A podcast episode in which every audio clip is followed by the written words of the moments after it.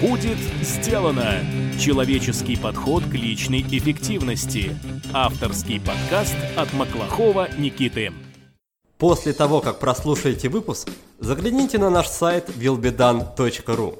Там мы собрали ссылки на все сайты, книги и сервисы, о которых рассказывают наши гости, а также приготовили для вас бонусные документы. Все для вашего удобства – Добрый день! В эфире подкаст от проекта «Будет сделано». Программа для тех, кто хочет делать больше за меньшее время, а также жить и работать без стресса. Я ее ведущий Никита Маклахов. Сегодня у нас в гостях Владимир Зубков, лектор в Брайтоновском университете и создатель самого крупного YouTube-канала Рунета об образовании под названием «Оксфордский университет внутри». Мы поговорим с Владимиром о качественном образовании для молодых и не очень молодых людей. Обсудим, соответствуют ли западные вузы тому, что о них говорят. Рассмотрим пошаговый алгоритм поступления в лучшие мировые университеты. Поговорим о том, как извлечь максимум пользы из времени, потраченного на учебу, и подумаем над тем, как грамотно выстроить систему самообразования тем людям, которые ни в какие западные учебные заведения ехать не хотят. Владимир, привет! Привет! Очень рад, что ты пригласил меня, Никита. Это взаимно. Спасибо, что заглянул в гости и предлагаю начать с твоей личной истории. Расскажи, как ты докатился до жизни такой, как ты очутился в Англии. Я так понимаю, что раньше ты был в Оксфорде, сейчас ты в другом месте. Каков был твой путь героя, как мы любим это называть в рамках подкаста? Через что тебе пришлось пройти, чтобы оказаться в текущей ситуации?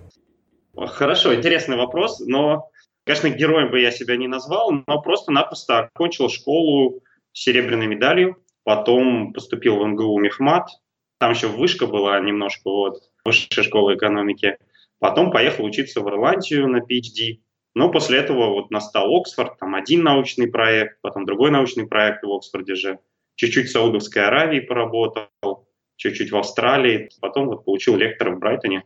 Ну и, в общем, сейчас вот э, тут на берегу канала, в общем, на море живу. Все хорошо. В твоих словах, в твоей речи это звучит так, как будто это стандартный путь любого студента, что отучился в России, потом в Ирландии, потом в Дубае. Но ведь на самом деле это не так, и как минимум нужно было как-то осознанно задуматься о том, чтобы куда-то переехать, чтобы найти какое-то место себе более интересное. Что тебя сподвигло и какие шаги ты для этого предпринимал? Слушай, ну вот в моем случае как раз все было очень неосознанно и очень не спланировано. У меня был такой жизненный момент, что поступил учиться в вышку, в магистратуру, но мне там не очень понравилось качество образования.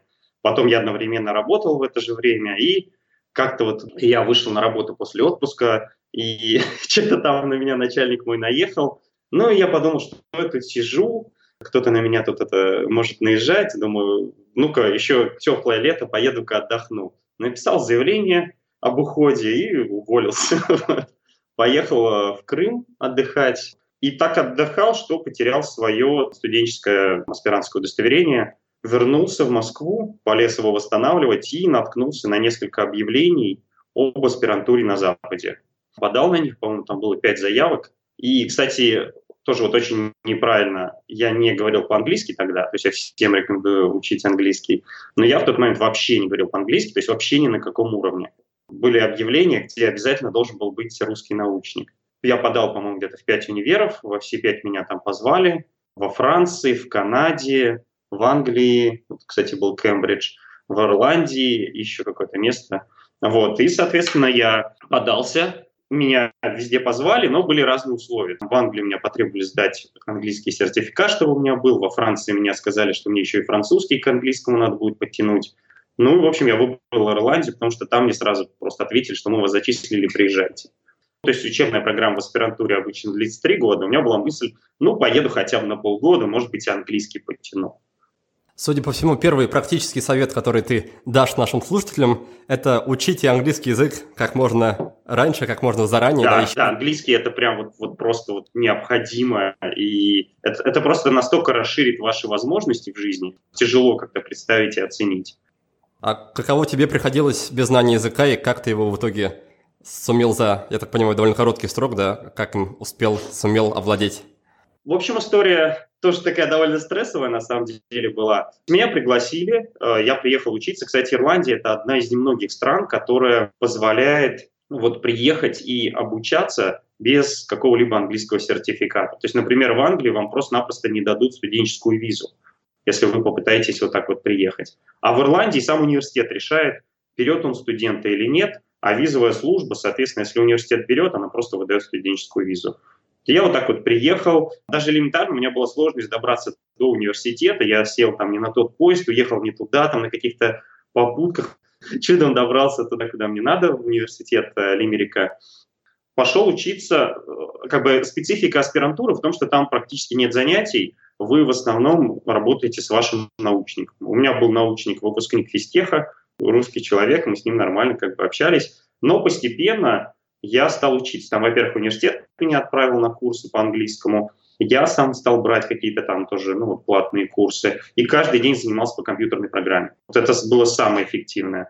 Каждый день, час с утра я тратил на английский по компьютерной программе, и тут же в течение дня я применял вот те знания, которые вот только-только сейчас вот у меня в голову зашли. И, конечно, усвоение было потрясающее. Где-то через год я стал более-менее уже э, так свободно говорить. Хорошо, а что за программа, как называлась? Слушай, программа очень древняя, она называется English Discovery. Мне кажется, она умерла. Она даже под э, Windows 7, она просто даже не запустится, или Windows 10. Там основное — это интеграция теории, правил и тестов, плюс какие-то видеосюжеты. Сейчас есть какие-то аналоги современные, либо просто онлайн-платформы, либо мобильные приложения. Их много. Хорошо, давай тогда вернемся чуть назад к моменту твоего принятия решения о переезде и о обучении в другом месте.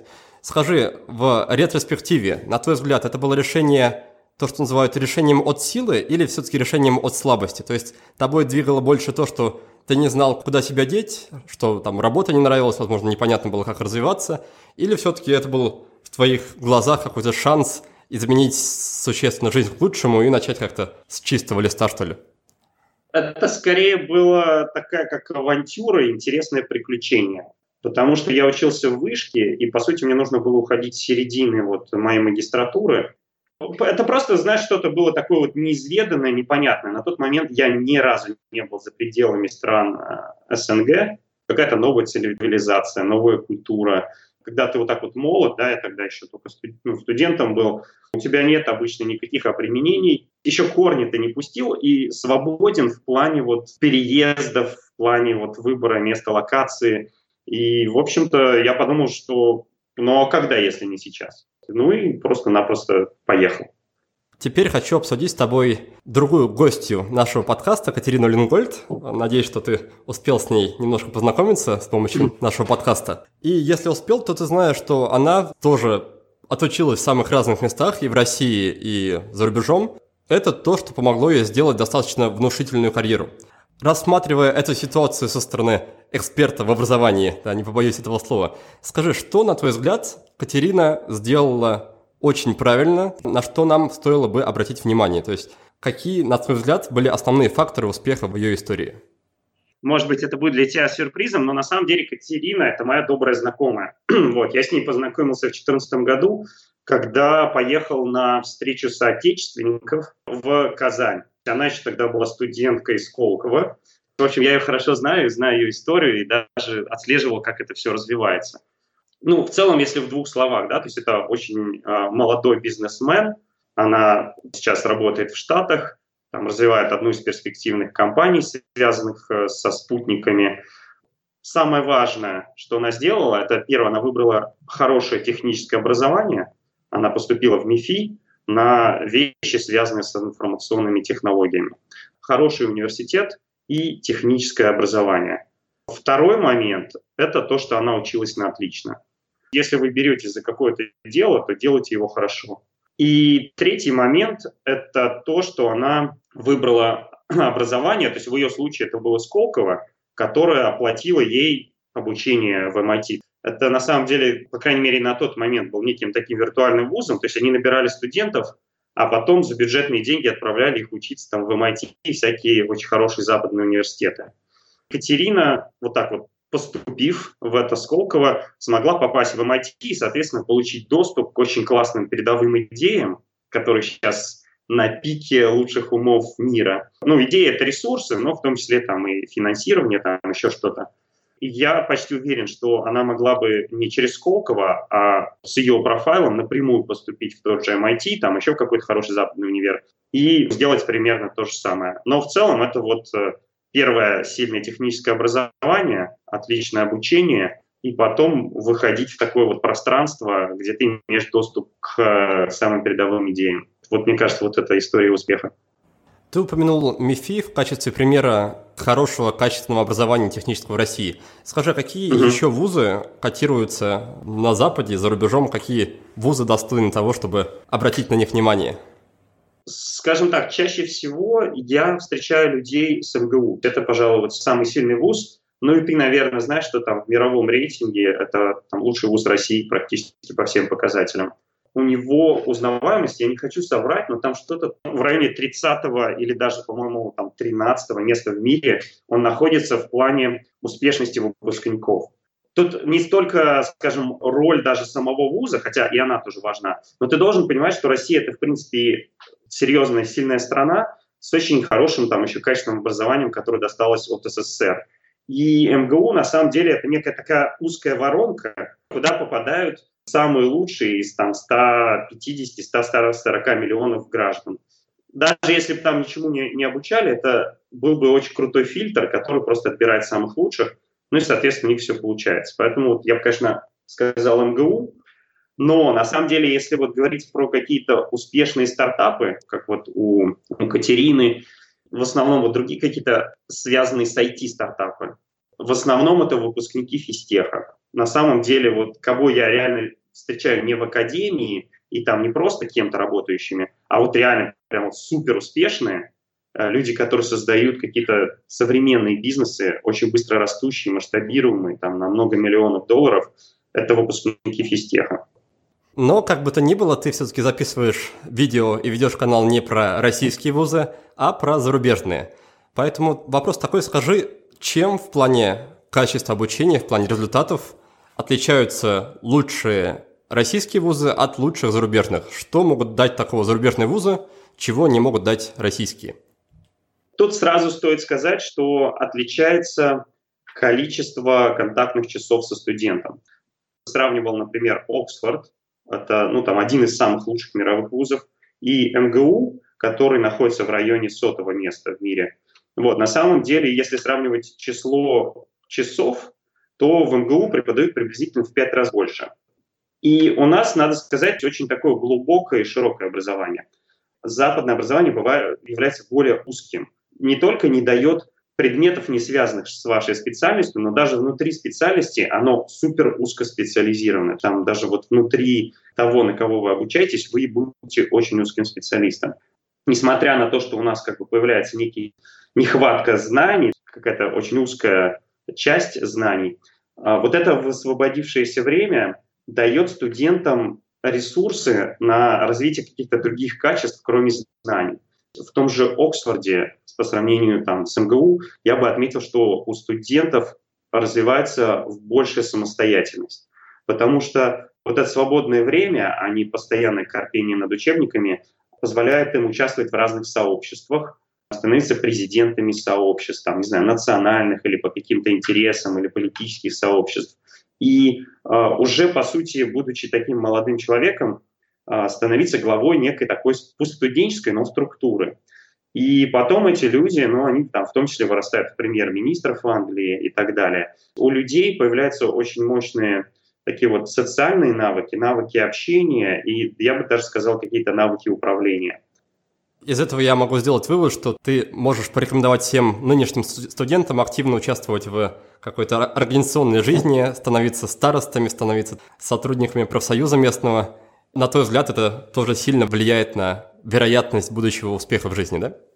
Да, очень важно, помимо учебы, но если есть такая возможность, заниматься еще чем-то. Ну, не обязательно, то есть можно элементарно организовать свой кружок, федерация по шахматам в своем университете, или какой-нибудь, ну, по интересам, да, если это инженерное дело, там, какой-нибудь клуб робототехники, где студенты там что-то будут развивать. Но, к сожалению, как я сказал, у нас обучение очень серьезное. Если, например, на Западе нормально считается 15 часов лекций и занятий в неделю, то в России, вот я вспоминаю Мехмат МГУ, у меня вполне нормально было, что какие-то недели были 45 учебных часов. При такой нагрузке, как там, не знаю, Мехмат МГУ или, может быть, еще даже более серьезная нагрузка на физтехе, просто нет времени на такие вот вещи, как там, не знаю, социализация, выстраивание знакомств, вот этого всего. Ладно, тогда хочется мне задать теперь личный вопрос. Я в последнее время изучаю, точнее, очень интересуюсь а, такой темой, как нейрофизиология, то есть то, каким образом работает наш мозг и то, каким образом это влияет на нашу жизнь и на наше поведение. И у меня есть такая черновая идея поехать поучиться, возможно, например, в Германию, как раз поизучать данную тему в рамках ну, такого высшего образования. Но при этом мое имеющееся высшее образование – это техническое образование в российском вузе. И, соответственно, с, с этой темой официально я до этого никак не пересекался. Расскажи, есть ли у меня шанс рассчитывать на то, что я смогу куда-то поступить, что меня куда-то примут, возможно, там платно, возможно, бесплатно. И если такая вероятность есть, если такая надежда есть, то что бы ты мне посоветовал делать, в каком направлении смотреть и двигаться? В принципе, смена специальности не является критичной, особенно если у тебя первое образование такое техническое. И э, в каких-то университетах даже есть такие специальные программы. Например, я там в Оксфорде вел лекции для биологов, и мы их в магистратуре перековывали в математиков, так, чтобы они потом смогли работать вот на стыке математики и биологии. И, и, в принципе, в западных университетах это частая практика, но мне кажется, это даже в России возможно. Тут зависит от того, есть ли у тебя деньги или нет. Если ты идешь учиться за свои деньги, то я думаю, что у тебя вообще никаких проблем не возникнет, и очень большое количество университетов просто-напросто скажут, да, конечно, приходи к нам в магистратуру и слушай лекции, мы тебе предоставим такой сервис, потому что ну, на Западе университеты в значительной степени стали сервисами. И если ты платишь, клиент всегда прав, что хочешь изучать. Но другой вопрос, если ты хочешь, например, получить стипендию, то тогда тебе уже нужно все-таки будет продемонстрировать, что это не просто твоя прихоть, как-то красиво выстроить историю, что вот у тебя техническое образование, я не знаю, какая у тебя специфика была? Называлось что-то вроде комплексная защита объектов информатизации. Ты должен описать некую историю, о том, что вот ты хочешь теперь войти в биологию, ну, например, начать заниматься каким-нибудь анализом э, больших данных вот в области анализа мозга.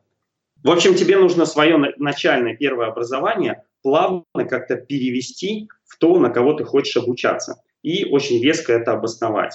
Еще лучше параллельно вот к такой истории подтвердить то, что ты уже начал изучение и что ты реально знаешь, к чему ты идешь, и тебе это действительно важно. Например, послушать несколько курсов на Курсере сдать или э, начать активно участвовать в каких-то сообществах, может быть, в каких-то конференциях хотя бы в одной принять участие вот по той специальности, куда ты хочешь двигаться.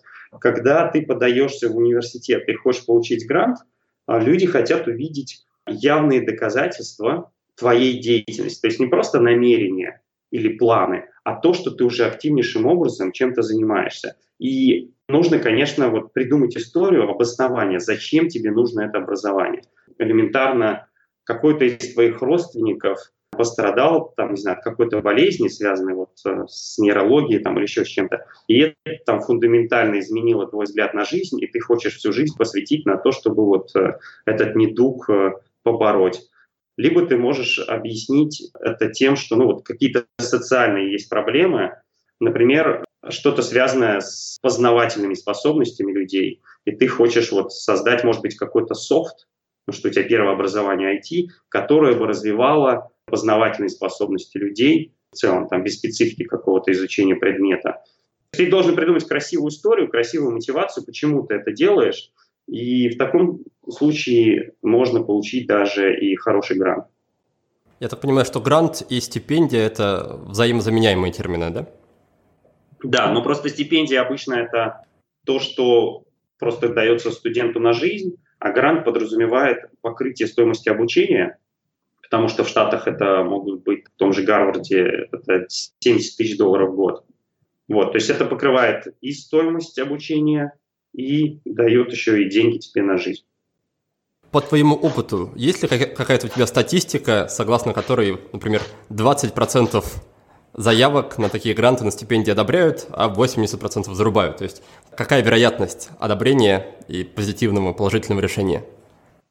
Тут тяжело сказать. В целом, если ты, например, будешь поступать в какой-нибудь топовый университет, типа Оксфорда. То есть я детально не знаю статистики, я просто знаю несколько случаев, и из них могу выстроить там что-то вроде статистики. Там на позицию PhD в Оксфорде, а, если это какая-то интересная позиция, PhD — это аспирантура, ну, в принципе, может быть 50-100 кандидатов на одну позицию. Там довольно высокая конкуренция, и, соответственно, то есть остальных зарубят. Но важно понимать, что если у вас более-менее серьезная база и отличный диплом, то вы обязательно найдете себе стипендию и место в университете. Просто вопрос стоит в том, какой это будет университет, насколько он будет сильный.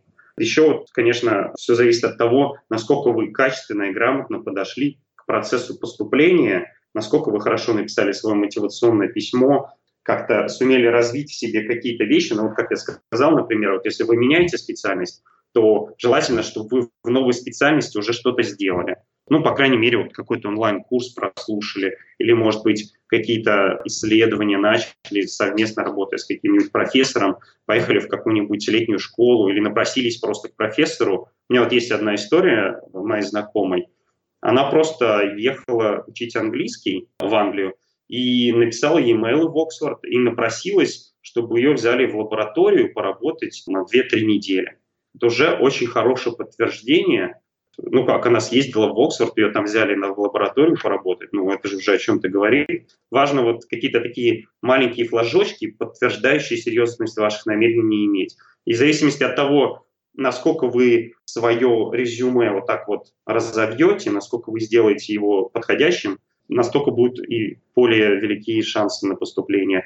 Это все можно сделать, и я говорю, что с хорошим техническим образованием я не вижу проблем вообще, чтобы у кого-либо они возникли. А насколько в этом плане стоит заручаться, допустим, рекомендательными письмами от каких-то э, российских или ученых, или преподавателей? Могут ли такие вещи повлиять на решение?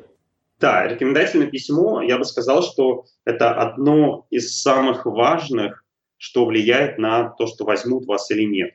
Если вы подаетесь ну, там, конкретному профессору, например, в аспирантуру, и у него есть друг, который вас рекомендует, то, ну, грубо говоря, независимо практически ни от каких других показателей возьмут вас. Желательно, чтобы ваши рекомендатели были максимально ближе к тем, кому вы подаетесь. В идеале, чтобы это были их знакомые личные, там другой момент, чтобы это были их коллеги, с которыми, ну, может быть, они как-то пересекались. Следующий этап – это просто, чтобы были люди из западных университетов, либо наши ученые, но имеющие серьезные связи на Западе и известные на Западе. Вопрос в доверии. Тот, кто берет, принимает решение о выдаче стипендии, он должен доверять, что тот отзыв, который на вас написан, действительно настоящий. Обычно, конечно, отзывы просят писать людей, которым ну, вот вы лично доверяете, чтобы они что-то хорошее о вас сказали. Скажем так, по умолчанию все отзывы хорошие. Вопрос только в том, насколько сильно можно доверять этим отзывам. Ну и вот, соответственно, лучше чтобы хотя бы кто-то, хотя бы один ваш рекомендатель был из западной цивилизации. В общем, личные отношения решаются здесь тоже. Конечно, конечно. Но то есть это ты должен понимать, что это не то, что какое-то кумовство, это вопрос доверия. Если профессор имеет друга, и друг ему говорит, бери этого студента, он реально талантливый. Там даже уже писать ничего не надо. У них есть между собой доверие, и профессор не будет как бы рисковать и брать кого-то другого скажем, если это аспирантура, это проект на 3-4 года, он может быть провальный. Зачем ему там какая-то головная боль, когда вот его близкий друг, серьезный ученый, говорит ему, что вот это толковый парень или там девчонка. Конечно, он, он просто последует его совету. Дорогие слушатели, если вам нравится наш подкаст и вы получаете от него реальную пользу, то приглашаю вас присоединиться к закрытому клубу патронов подкаста – Патроны – это люди, которые поддерживают подкаст материально и получают за это не только мою искреннюю благодарность, но и самые разные бонусы. Например, полезные дополнительные материалы от наших гостей, возможность выиграть интересную книгу или полезный гаджет, или даже получить секретную посылку из Таиланда лично от меня. Наш подкаст всегда будет бесплатным, несмотря на то, что работа над ним требует немалого количества временных и денежных ресурсов. Кроме того, я постоянно думаю о том, как улучшить подкаст в плане содержания и качества. Хочу нанять отдельного редактора и звукорежиссера, заказывать больше дополнительных материалов у дизайнера и купить профессиональное оборудование для записи. С вашей помощью, дорогие друзья, я смогу развивать подкаст быстрее и лучше. Со всеми подробностями об участии в клубе патронов можно ознакомиться по адресу patreon.com billbedan. Эту ссылку также можно найти в описании каждого выпуска в нашем блоге. Спасибо вам за вашу поддержку. Хорошо, давай тогда немножко разобьем эту тему. Чаще и чаще я слышу о том, что основа успеха в жизни – это не то, что ты знаешь, не то, что ты умеешь, а те люди, которые тебя окружают, и то, каким образом ты с ними взаимодействуешь. И что-то мне подсказывает, что места вроде Оксфорда, Гарварда, в этих местах довольно-таки много людей, с которыми имеет смысл построить тесные взаимоотношения и, возможно, начать какие-то совместные дела. Расскажи, каким образом, на твой взгляд, наиболее целесообразно выстраивать отношения во время обучения? Сколько стоит этому выделять внимание? Нужно ли этому вообще отдельно выделять внимание? Или все происходит как-то органично и естественно? И, в принципе, какие у тебя есть рекомендации на этот счет, насчет отношений, насчет связи и насчет нетворкинга во время обучения? Да, я с тобой абсолютно согласен, что нетворкинг и связи – это все критически важно. Причем тут мы говорим с тобой не только о том, что ну вот я знаю там Ивана Петровича, он знает там Катерину Федоровну, и вот мы там можем порешать какой-то вопрос. Это тоже важно, но на самом деле еще и важно просто то, с кем вы общаетесь и чьи идеи вы впитываете. Грубо говоря, даже если арбуз в бочку с соленой водой поместить, то он просолится. И, соответственно, тоже вот куда вы себя помещаете, тем вы и просаливаетесь. Если вы попадете в Оксфорд или Гарвард, то есть вокруг вас будут супер талантливые дети, а многие из них будут еще при этом супер богатыми, соответственно, вот эта вот среда, где вы можете подпитываться, не знаю, вот энергичностью людей, их идеями, видеть их успех и просто-напросто знать конкретные шаги, как его легко повторить. Это все и есть нетворкинг когда вы попадаете в среду и просто видите успех других, таких же, как вы, людей, и, соответственно, становитесь точно таким же. Скажем, в Оксфорде это выстроено более-менее органично, потому что в Оксфорде, если ты не знал, то есть это такой нестандартный университет. Там над структурой самого университета есть еще колледжи, их там 38. Внешне это буквально монастыри здоровые крепостные такие стены, некоторые даже выглядят как такие замки. И внутри кипит социальная жизнь студентов. У них там общая комната, где они пьют кофе или там играют в настольный хоккей. У них там и бар, у них там и столовая. Если студент поступает в Оксфорд, он автоматически причисляется к одному из колледжей. И дело в том, что колледжи не специализированы по направлениям. По сути, студент попадает туда, начинает общаться, вот так вот, не знаю, находясь в общей комнате, выпивая в студенческом баре или участвуя в каких-то соревнованиях от этого колледжа, он автоматически общается, там, если ты программист, ты общаешься и с психологами, и с биологами, и с людьми, которые занимаются политикой. И получается некая такая гремучая смесь, обмен опытом, и это на самом деле очень сильно расширяет и сознание, и какие-то возможности в жизни, и позволяет очень хорошо увидеть а как люди в других профессиях мыслят, какие у них перспективы, и в том числе даже пересмотреть свои жизненные планы благодаря этому. В общем, это такая естественная среда. Но можно в том числе, если вас не удовлетворяет мощность того, что само по себе происходит, еще и самому активно нетворкинг усилять. У меня, например, есть несколько примеров моих хороших друзей, кстати, выходцев из России. Они поступили в Оксфорд, кто-то на магистратуру, кто-то на PhD, получили грант на свой проект, у них нет э, проблемы с деньгами, им есть где жить, что кушать, и они параллельно с тем, чему они должны были обучаться, например, там девчонка экологии, а парень там инженерным вещам, они стали ходить в бизнес-школу. В Оксфорде есть э, бизнес-школа MBA, и они стали ходить туда. У них есть туда свободный доступ, они могут посещать мероприятия, знакомиться с людьми, каких-то там участвовать в воркшопах, конференциях. Как я сказал, вот впитывать уже вот эту среду в себя, вот эту бизнес-среду, создание каких-то самых передовых стартапов. И они действительно создали вот эти самые передовые стартапы, очень-очень серьезное инвестирование идет. Парень, например, Кирилл, он победил в двух национальных английских ну, это такой и конкурс, и одновременно шоу на телевидении для стартапов. Pitch to Rich, это Ричарда Брэнстона. Ну, в общем, вот так вот можно куда-то еще и прям, я сказал, активно вштыриваться и там начинать э, еще и достраивать связи и впитывать идеи. Классно. А в твоей жизни есть ли какие-то истории, связанные с, со знакомствами, что они тебя привели куда-то, куда ты бы сам точно бы не добрался? Это касается такого как раз вот пути маленькими шагами. То есть я, например, окончил мехмат МГУ на отлично. Потом PhD я сделал тоже довольно быстро.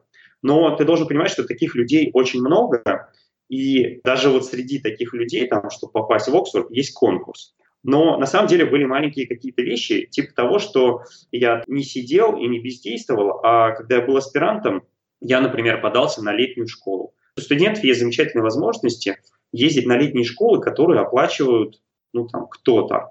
Либо это какие-то страны, либо это какие-то фонды.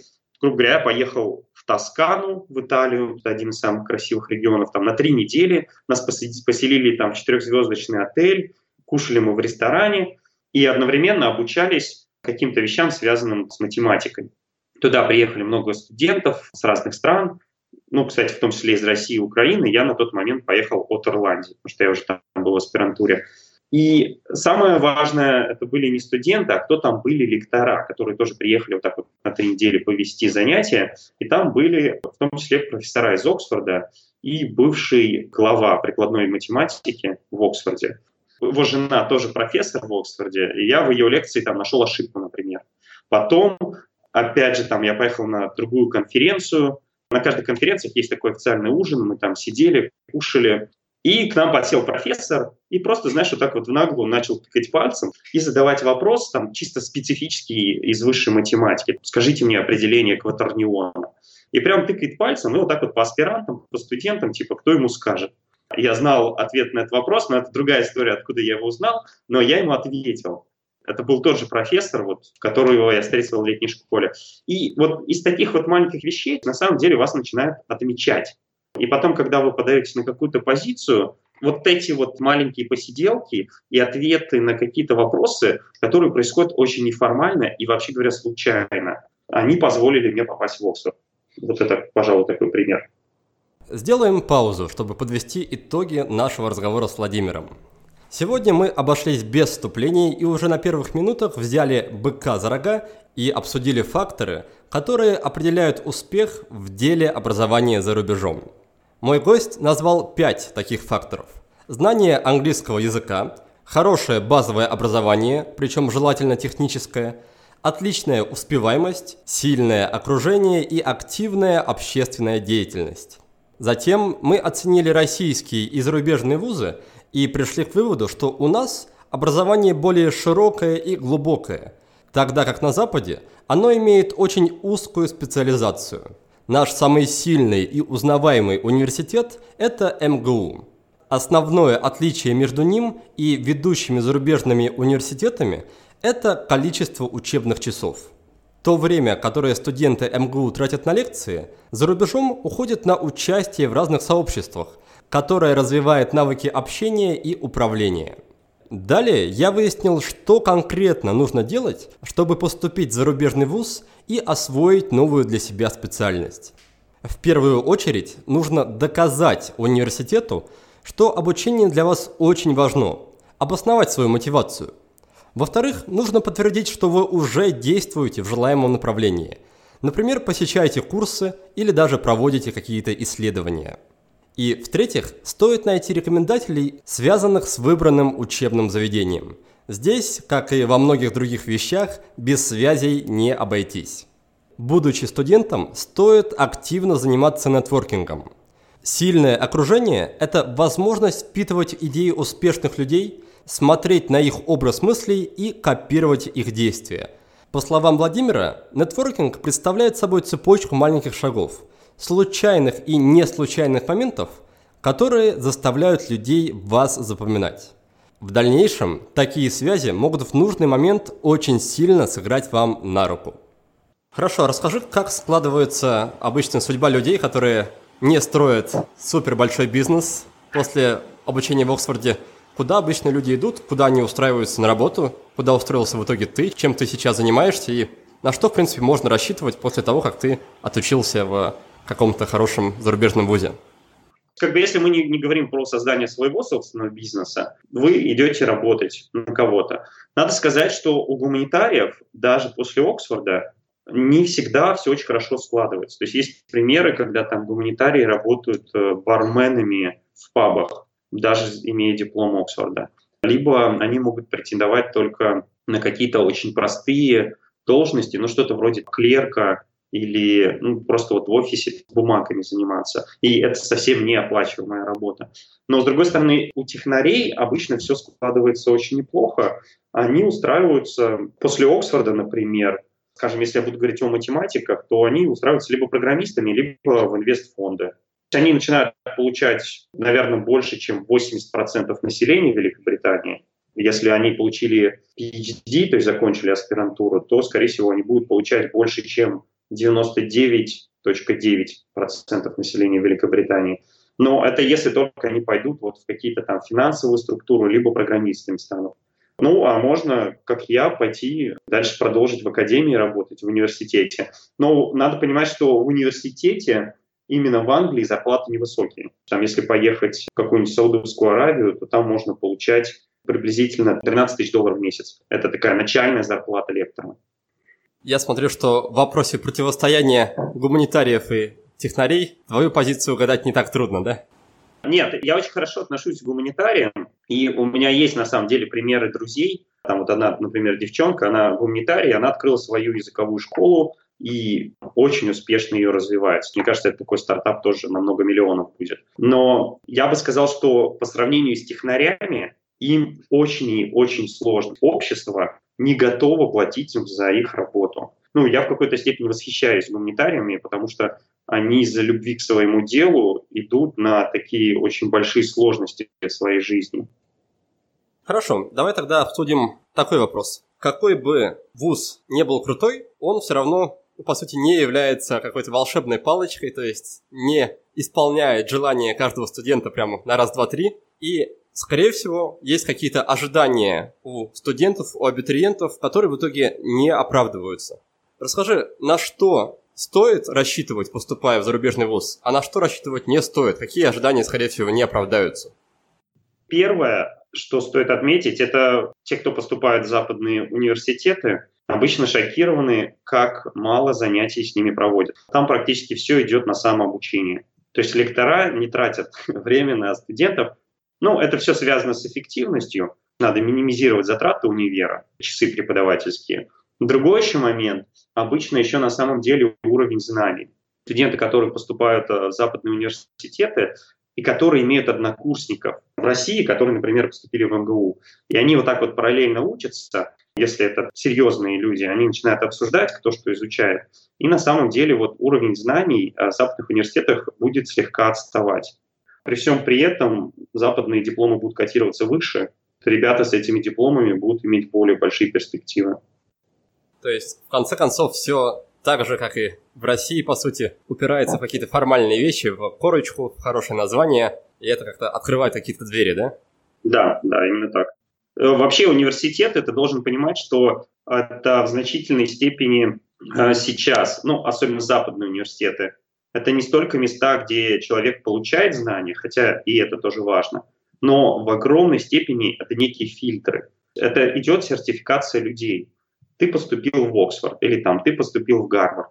Это значит, что, скорее всего, твои родители не бедные, потому что большинство студентов, которые учатся вот в этих топовых университетах, они учились в частных школах. Плюс ты достаточно умный человек, и в целом, то есть тебя может даже ничему не учить, и у тебя все равно все сложится, просто потому что у тебя вот такие начальные данные. И университеты — это в какой-то степени просто сертификация людей. Поэтому знания, а особенно в каких-то гуманитарных вопросах или там в образовании, связанные с э, ведением бизнеса или политикой, знания становятся вторичными. Вот это более важно. Хорошо. Тогда вопрос следующий такой. Обучение в ВУЗе зарубежном предполагает, что ты будешь за этим самым рубежом находиться какое-то продолжительное время. И, в общем-то, мы как раз не так давно беседовали с Ириной Плоткевич, и Ирина занимается тем, что помогает людям, во-первых, выбрать наиболее подходящее для них место жительства, а во-вторых, переехать в это место. Скажи, на твой взгляд, насколько важным является то, подходит ли человеку, будущему студенту, то место, в котором он будет обучаться, имеется в виду город и страна, или ему во время обучения будет, в общем-то, не до того, чтобы рассматривать плюсы и минусы конкретного места. Насколько важным является место? Тут э, я бы хотел сказать о том, какие у нас начальные данные, что за ситуация. В принципе, если у студента есть много денег, то он просто выбирает место, которое ему наибольше подходит. Например, это может быть там либо Штаты, либо Великобритания. То есть, ну, это вузы, дипломы которых самые котируемые в мире. Дальше, если у вас нет денег, то тут нужно, конечно, исходить от того, а где вам дадут финансирование. То есть там нужно выбирать сильные университеты, которые готовы дать вам деньги. И в первую очередь ориентироваться на это. Но страна тоже, на, на самом деле, очень важна. Например, вот я поехал в Ирландию, и, как я говорил, я до этого ни разу не был вообще нигде за рубежом. Несмотря на то, что там очень замечательные люди, климат этой страны меня просто убивал. Я на самом деле в какой-то степени жалел, что вот я выбрал такую дождливую страну, и каждый день, я помню, когда я приходил в университет, я понимал, что если сегодня я схалявлю, то я на один день дольше буду здесь находиться. И это на самом деле меня очень сильно стимулировало к тому, чтобы очень быстро закончить аспирантуру. Я действительно закончил на полгода раньше, чем у меня кончалась стипендия. Я работал день и ночь, потому что я просто хотел уехать. И, конечно, я каждому, кто вот выбирает себе страну для обучения, очень рекомендую обязательно съездить туда, как турист на экскурсию. Ну, займите денег, заработайте. Вслепую так не берите и, и не верьте каким-то картинкам, отзывам в интернете, потому что все очень индивидуально. Просто погуляйте по тому университету, по тому городу, где вы будете жить следующие несколько лет, и поймите, ну, годится это для вас или нет постарайтесь сделать максимально осознанный выбор. Ладно, а если у нас этот самый выбор есть в наличии, и мы можем выбрать между крутым вузом в некрутом месте или крутым местом с некрутым вузом, что, на твой взгляд, важнее в этом вопросе? Чему отдать приоритет и какой выбор сделать? Это тяжело сказать, потому что с точки зрения логики, конечно, нужно выбирать университет, потому что это определит всю твою дальнейшую жизнь. Но с другой стороны, и место тоже важно, потому что, ну, это же лучшие годы твоей жизни. Жалко их провести в каком-то таком неподходящем месте. На самом деле, если говорить про Штаты, то США практически все нормальные университеты находятся в какой-то дыре, не пойми где. Вот у меня друг, например, поступил в Принстон в аспирантуру, просто дырень, но университет там один из лучших в мире. И он просто-напросто поселился в Нью-Йорке, по-моему, час или два был на электричке до этого Принстона. Он жил в Нью-Йорке, то есть, грубо говоря, наслаждался жизнью. А в Принстон приезжал на пару дней, там ночевал на матрасе, э, где-то, по-моему, в офисе на надувном. Так вот он как бы комьютил, то есть он совместил и обучение в сильном университете, и как бы нормальную жизнь. То есть, мне кажется, всегда можно что-то вот э, найти, какой-то выход. Переходим к нашему традиционному конкурсу «Книга за отзыв». И сегодня мы, как обычно, разыграем сразу две крутые книги. Напомню правила. Есть два варианта участия. Первый – написать пост о подкасте во Вконтакте, в Фейсбуке или в Инстаграме. Второй способ – оставить отзыв на странице подкаста в iTunes. Первый приз – это книга «Эмоциональный интеллект 2.0» от издательства «Миф». Авторы книги Трэвис Брэдбери и Джин Грифс. Во время сегодняшней беседы мы не раз подчеркивали важность нетворкинга и личных связей. И книга очень поможет в этом вопросе. Научит, как эффективно строить отношения с людьми и благодаря этому значительно улучшить качество своей жизни. Подарок отправляется к Гаине Курятовой из Москвы. Гаине, спасибо тебе за прекрасный пост в Инстаграме. и поздравляю тебя с победой. Второй приз выиграл наш слушатель с ником в iTunes Slow Country 26. Спасибо за поддержку. К тебе отправляется шикарная книга от Криса Бейли под названием «Мой продуктивный год». Автор этой книги целый год экспериментировал с разными приемами из сферы личной эффективности и выделил 25 самых крутых техник. Их он и описал в своей очень полезной и хорошо структурированной книге. Подарок предоставлен нашими друзьями из издательства Альпина, за что им огромное спасибо. Еще раз поздравляю наших победителей, а всех остальных, дорогие друзья, я призываю также делиться своими впечатлениями о подкасте. Помимо участия в розыгрыше, вы тем самым очень и очень нам помогаете. Подрезюмируем тему обучения за рубежом, и я тебя прошу сейчас еще разок по шагам обозначить алгоритм поступления в зарубежный вуз. Что нужно делать вот раз, два, три, и когда, в общем-то, нужно начинать это делать? В общем, очень важны оценки. Если вы поступаете в реально хороший университет, то смотрят на ваши оценки. Желательно, если вы в школе, то чтобы у вас был аттестат с отличием. Если вы поступаете в какой-нибудь Гарвард или Штатовский университет, они именно смотрят на аттестат. ЕГЭ им вообще не важно, потому что при поступлении после школы в Западный университет вам нужно будет сдавать вот этот американский ЕГЭ. То есть это будет какой-нибудь SAT, например, тест. Это вот американский ЕГЭ. Но они в хороших университетах обязательно будут смотреть на ваш школьный аттестат. То есть вот люди, которые думают, что оценки в школе никому не нужны, то есть в этом смысле сильно ошибаются. Если вы учитесь в университете и хотите поступать в магистратуру или аспирантуру и получить грант, то, опять же, критически важно получить красный диплом. То есть вот это прям вот must done, то есть это вот прям супер критически важно. Кроме этого, не сидеть на попе ровно, не следовать просто только своей учебной программе, которая была создана там много лет назад, пытаться ее доработать, ее расширить. То есть смотреть какие-то передовые курсы, их онлайн слушать, или это какие-то будут спецкурсы в вашем университете. Ездить на конференции обязательно. Как можно раньше начинать исследовательскую деятельность, то есть там свой диплом, а, начинать заниматься им не на последнем курсе, а вот прям, не знаю, начиная со второго, если вы можете себе это позволить. И ездить на всякие международные э, мероприятия.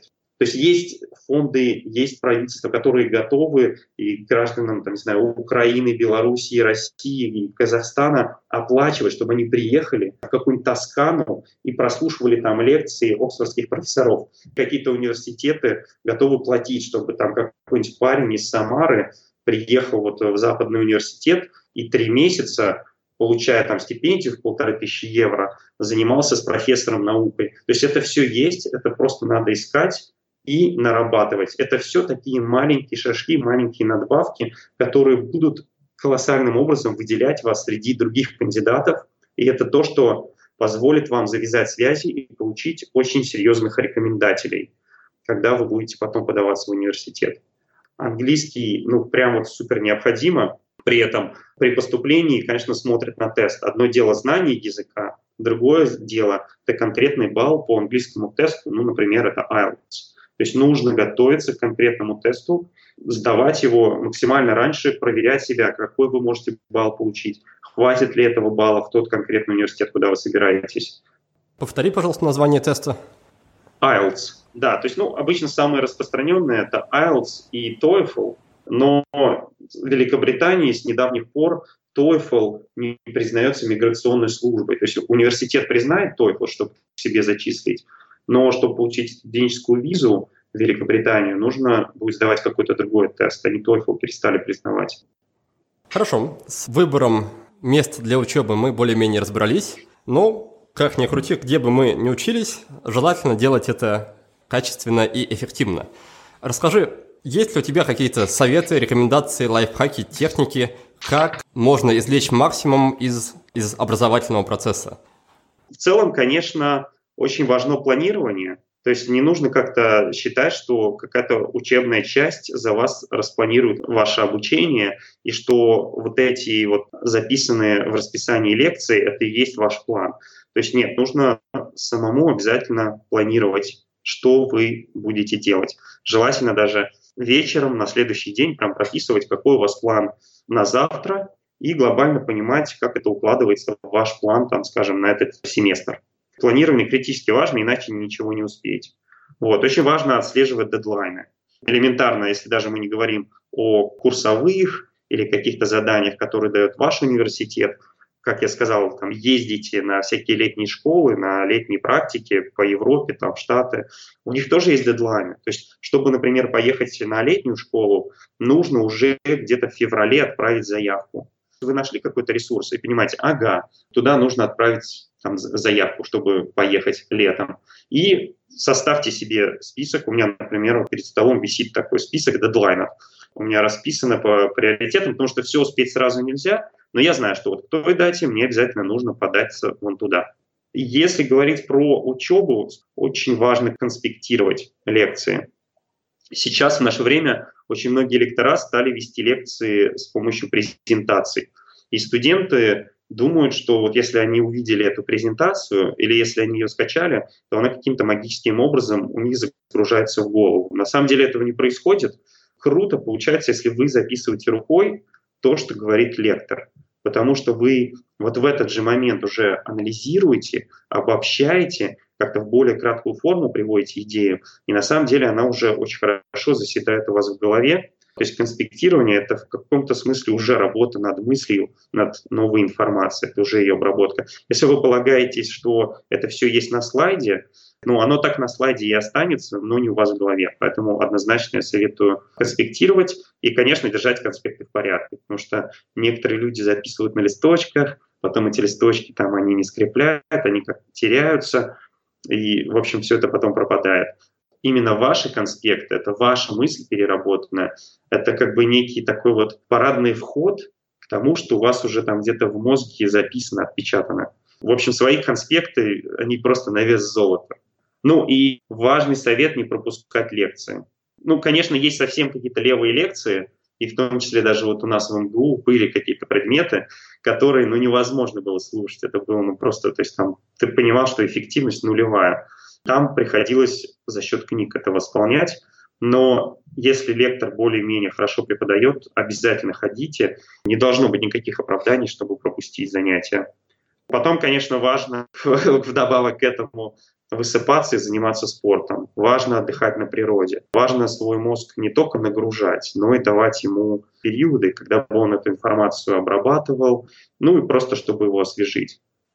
А что ты думаешь по поводу различных тактических приемов, будь то скорочтение, мнемотехника, какие такие штуки? Слушай, ну я бы в целом говорил, что нужно вкалывать на 100%, то есть как бы без серьезных усилий ничего не получится. И если говорить о деталях, как организовывать процесс обучения, ну, если честно, скорочтение я не очень понимаю, потому что я технарь те книги и та литература, с которой я работаю, там важна каждая строчка, там над каждым абзацем нужно сидеть и думать полчаса. Скорочтение означает, что ты что-то пропускаешь в книге, что по умолчанию означает, что она плохо написана. Ну, то есть моя специфика не подразумевает чтение таких книг, которые можно было бы читать быстро. Это скорее для каких-то, например, историков, которым нужно обозревать какие-то огромные материалы, которые написаны, скажем, не очень четко или там идеи не очень сконцентрированно представлены, тогда да. Но я бы сказал, что в целом нужно хорошенько планировать свои дела и просто-напросто, чтобы средняя скорость действия была хорошая. То есть, грубо говоря, как обычно студент учится, он, не знаю, месяц ничего не делает, а потом за три дня хочет все выучить. На самом деле, то есть важно так распланировать, чтобы хотя бы 4 часа в день интенсивно обучаться, или даже пускай 2 часа, но каждый день. И на самом деле там в результате работы в течение месяца будут потрясающие просто результаты. Для меня как бы планирование – это основной механизм, чтобы все хорошо делать. На ежедневной основе планирование ты используешь? Есть ли какие-то у тебя правила, что ведешь список дел, планируешь с утра или с вечера, используешь, например, для работы таймер помодора – Какие-то штуки из классических инструментов личной эффективности используешь в обучении? Обычно да, у меня всегда лежит на столе тетрадка, у меня такой список дел. Некоторые люди делают это электронно, но мне как-то больше нравится именно физически записывать, чтобы это было на бумаге. Ну, я стараюсь, чтобы там не было больше где-то 10-15 дел. И когда я с утра начиная свой день, я просто выбираю, какие два дела должны быть сделаны сегодня. Обычно я выбираю, чтобы это было не больше двух-трех, потому что иначе это расфокусировка получается, и ты на самом деле ничего не делаешь. Вот. Ну, то есть ты два-три обязательно, вот это должно быть сделано. И я их действительно делаю, вычеркиваю, и тогда это позволяет мне еще что-то добавить в этот список. Либо какие-то дела, которые я понимаю, что в этом списке зависли уже долго, я их просто оттуда красным маркером выделяю, что все, это дело ушло, и этим я не буду заниматься.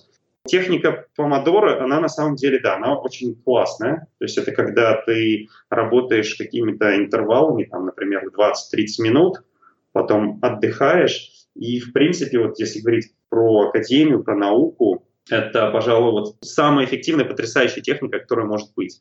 Потому что ты не можешь очень долго находиться в сильной фокусировке. Грубо говоря, поработал полчаса, потом раз вышел на улицу, посмотрел по сторонам, там, на деревья, на кусты, вернулся, ты уже свежий, опять начинаешь работать. Это, безусловно, помогает. Работа короткими интервалами с четко поставленными маленькими задачками. Хорошо, спасибо за ответ. И напоследок давай немножко поговорим о тех людях, кто не хочет переезжать за рубеж, не хочет поступать в Оксфорд, но при этом все равно хочет получить новые знания, хорошее образование и хочет получить какие-то формальные критерии этого хорошего образования, то есть, возможно, какие-то сертификаты или подтверждения. Расскажи, каким образом можно выстроить систему, хорошую работающую систему самообразования? С помощью каких ресурсов, э, с помощью, возможно, каких наставников, куда смотреть, что делать и куда двигаться, если мы хотим заниматься сами без поступления в какие-то вузы? Очень важный аспект стоит отметить об образовании. В России это действительно вот является не то что заблуждением, но в России считается, что образование — это знание. Но важно понимать, и это очень хорошо видно на Западе, что образование — это не только знание, но вот как мы с тобой говорили, это и связи, и идеи, которые ты подчерпываешь от своего окружения. Порой общение со своими однокурсниками дает значительно больше, чем информация от лектора. Если мы говорим про самообразование, вот в этом случае люди в России обычно прямо на 100% самообразование они выстраивают именно просто как получение знаний. Вот если говорить об этом, то есть такие ресурсы, наверное, ты знаешь, как Coursera, есть MIT, а, очень многие западные университеты, неплохие, начинают открывать видеолекции. Какой-нибудь студент из глубинки России может вполне себе смотреть, какие лекции читаются в MIT. А если он выберет Курсеру, то, соответственно, там на платной основе есть еще и сервис, что можно сдавать какие-то тесты и вам потом выдавать сертификат. Но я бы вот хотел, чтобы люди не заблуждались и четко и очень хорошо понимали, что это только, наверное, 30% образования. Ни связей, ни идей от окружения такими способами получить нельзя. Поэтому, если вы говорите о самообучении, нужно еще подумать над тем, как попасть в правильную среду. Ну, я бы не хотел, конечно, упоминать здесь бизнес-молодость, но я думаю, что как пример, вот об этом знают многие, то есть это некий клуб ребят, которые там хотят заниматься бизнесом. Наверняка есть какие-то интеллектуальные клубы.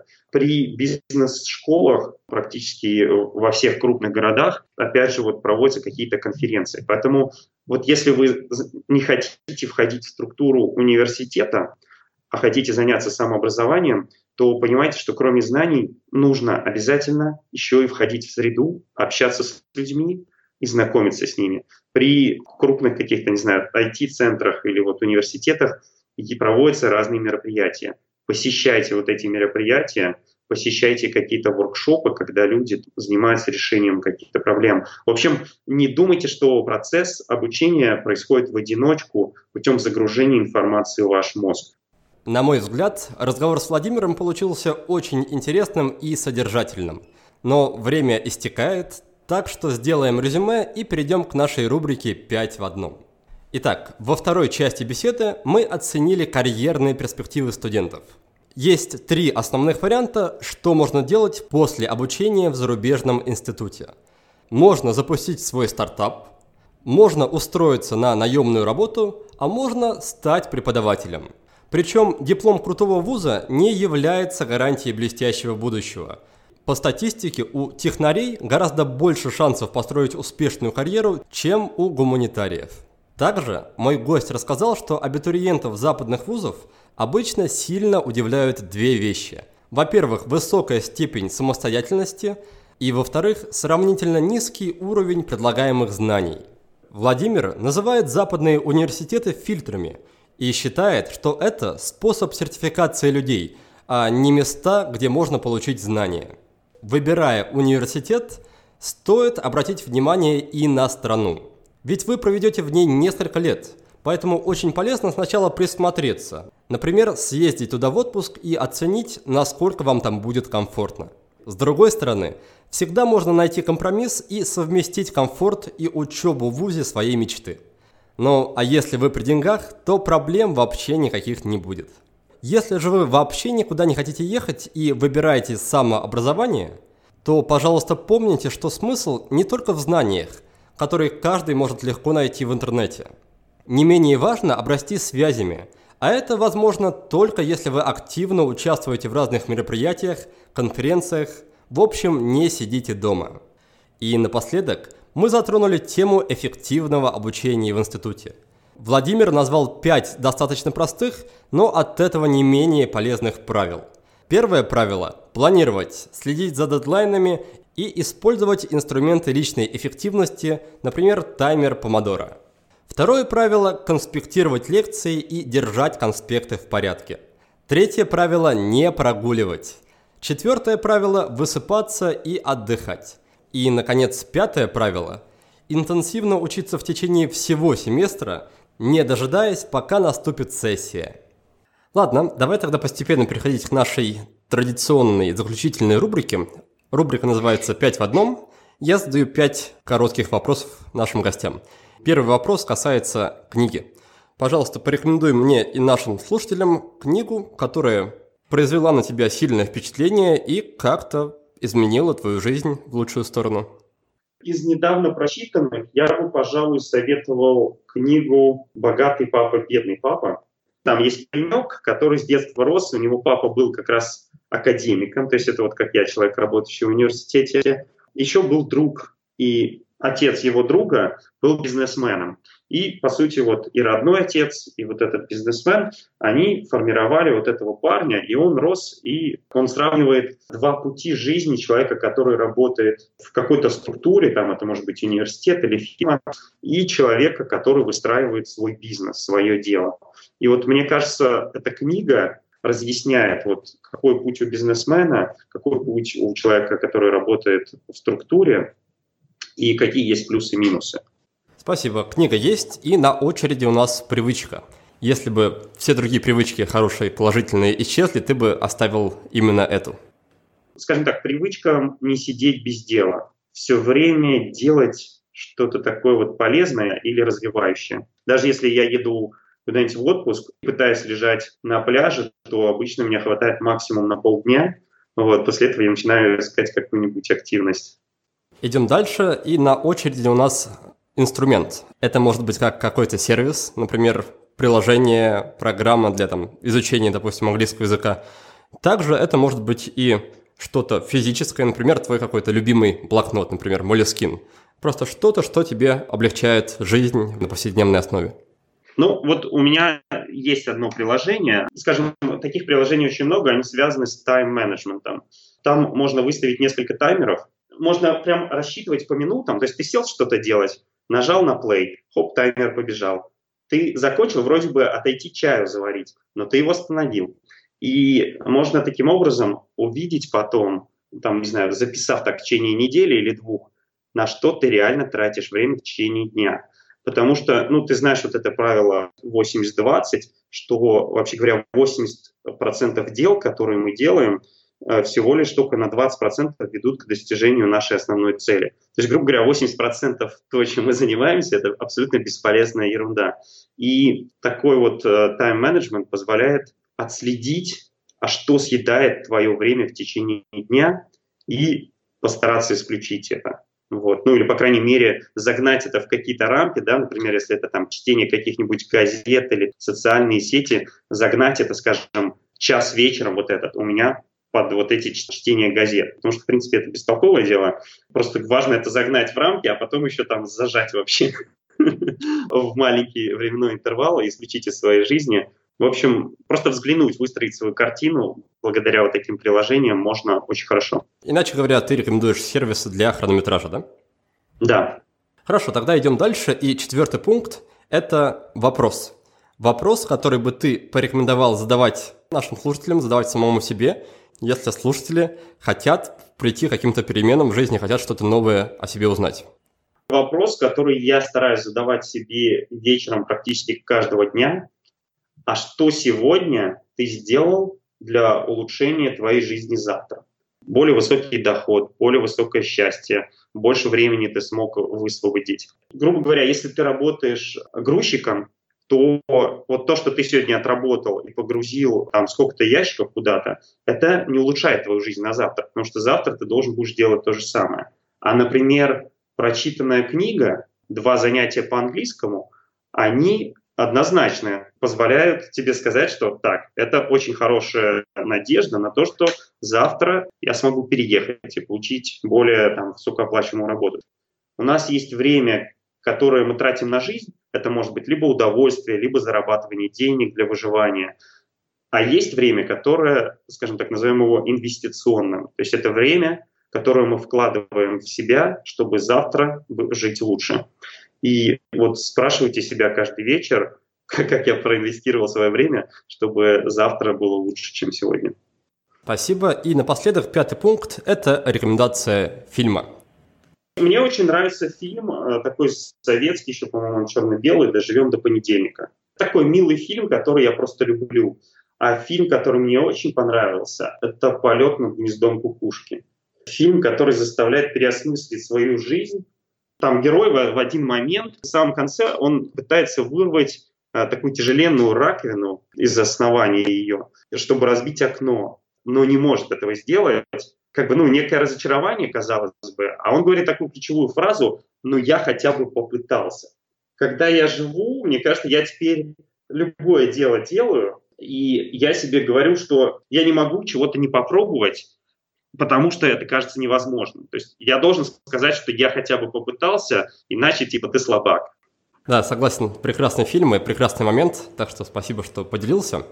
А мы на этом будем потихонечку уже подходить к концу. И в конце каждой беседы я выделяю нашим гостям буквально полминутки времени на то, чтобы они могли себя чуть-чуть порекламировать, рассказать, где наши слушатели могут их найти, за какими, возможно, услугами обратиться. Так что, пожалуйста, напоследок расскажи про это.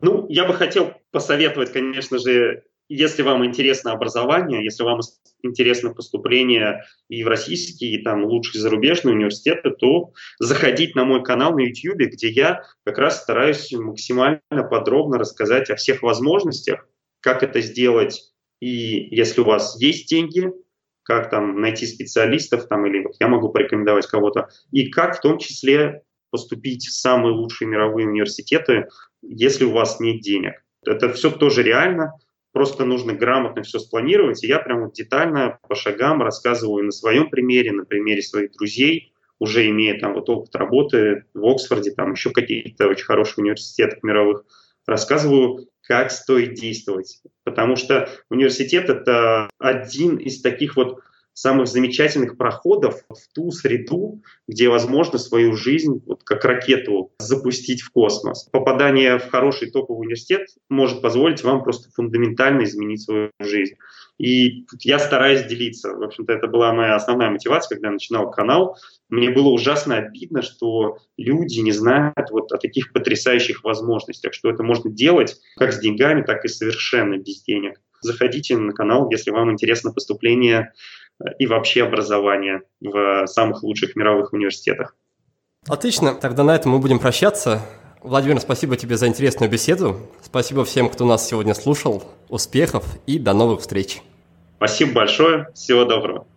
А в следующем выпуске к нам в гости придет Александр Свияж, психолог, мастер позитивного мышления, автор 16 книг – в 2012 году удостоенный награды Европейской бизнес-ассамблеи за профессиональные достижения и общеевропейскую интеграцию. Мы поговорим с Александром о том, как рептильный мозг ставит нам палки в колеса на пути к счастливой жизни и что с этим можно сделать. Обсудим, чем плохи идеализации и как от них избавиться. И разберемся, как с помощью специальной техники прощения освободиться от накопленных в теле негативных эмоций. Я же прощаюсь с вами до следующей субботы. Успехов! Вы прослушали очередной выпуск подкаста от проекта «Будет сделано». Чтобы вы могли извлечь из него еще больше пользы, я оформил для вас специальные бонусные документы – в них в очень удобном и красивом виде собраны все самые главные идеи и рекомендации от наших гостей по каждому выпуску. Напишите пару приятных слов на странице подкаста в iTunes или опубликуйте ссылку на подкаст на своей странице в любой из социальных сетей, а после этого напишите мне в личные сообщения или на почту, и я буду рад отправить вам эти бонусные документы. Также не стесняйтесь присылать мне обратную связь, вопросы, идеи и комментарии. А я, в свою очередь, приложу все усилия к тому, чтобы каждый выпуск был интереснее и насыщеннее предыдущего. Оставайтесь с нами, и все самое важное в жизни будет сделано.